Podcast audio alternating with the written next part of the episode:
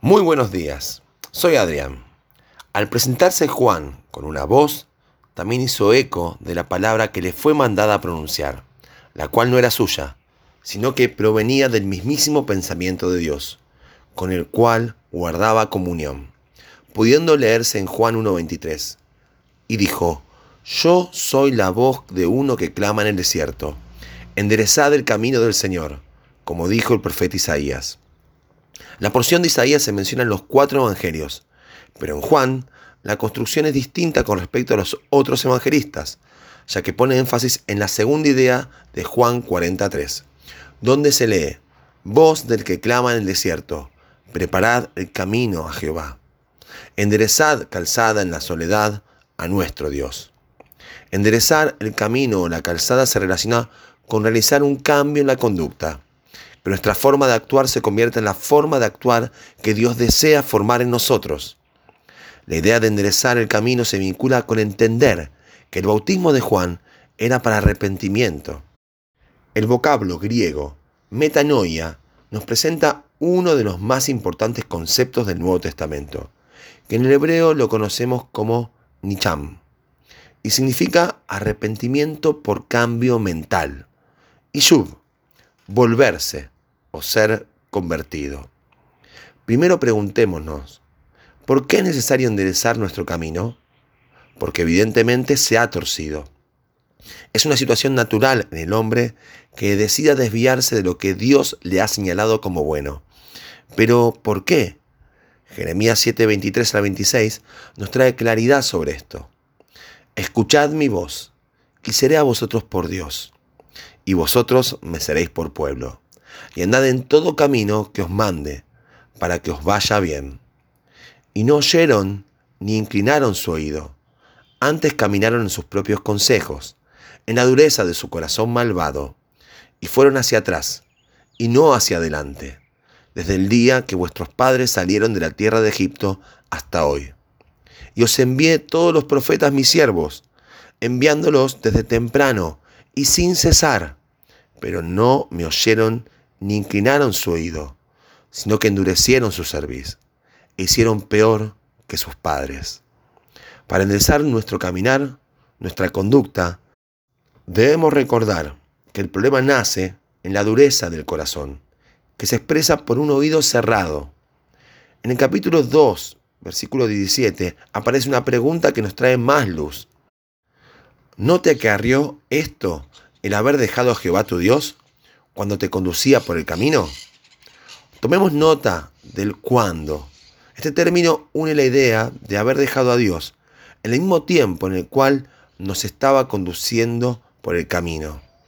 Debemos examinar cada día nuestro caminar, ya que mientras que Dios nos está conduciendo por su camino, podemos ser engañados por la dureza que hay en nuestros corazones y comenzar a alejarnos.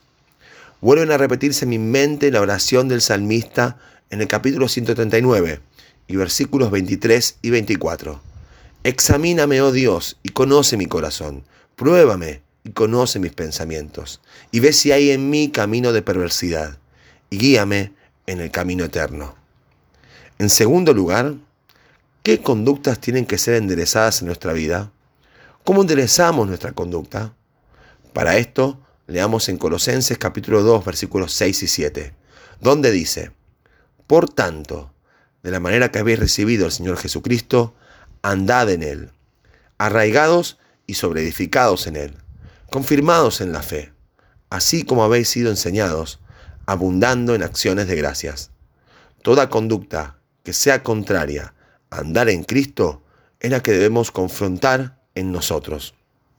Debemos dejar que Dios cambie nuestra manera de pensar y volvernos a Él, ya que al andar más con Él podremos ser transformados en nuestro caminar.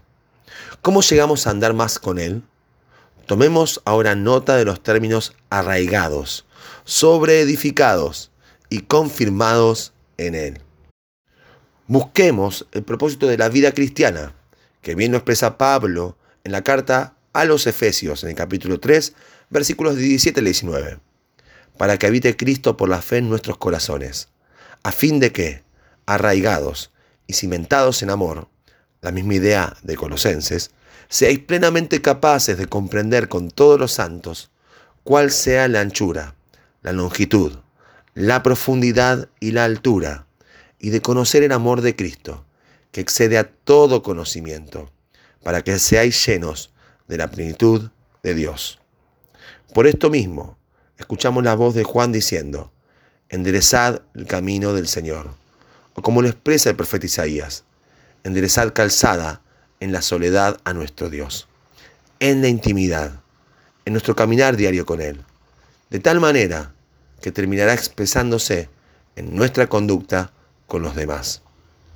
Para que nuestra conducta sea más como la de Cristo, debemos arraigarnos a Él, es decir, echar raíces en nuestra relación con Cristo, estableciéndose Él con firmeza en nosotros. Para que enderecemos nuestro andar, debemos sobreedificarnos en Cristo, sabiendo que la acción de sobreedificar significa construir un edificio sobre otro, por lo que nosotros debemos construir nuestra vida sobre la vida de Jesús. Gracias Señor, porque al escuchar la voz de Juan el Bautista, escucho tu voz que me llama a enderezar mi vida, a caminar junto a ti, a examinar mis pasos para ver qué es aquello que debo cambiar. Señor, quiero seguir echando raíces contigo, quiero edificar mi vida sobre la tuya, para andar como tú has andado. Que Dios nos bendiga.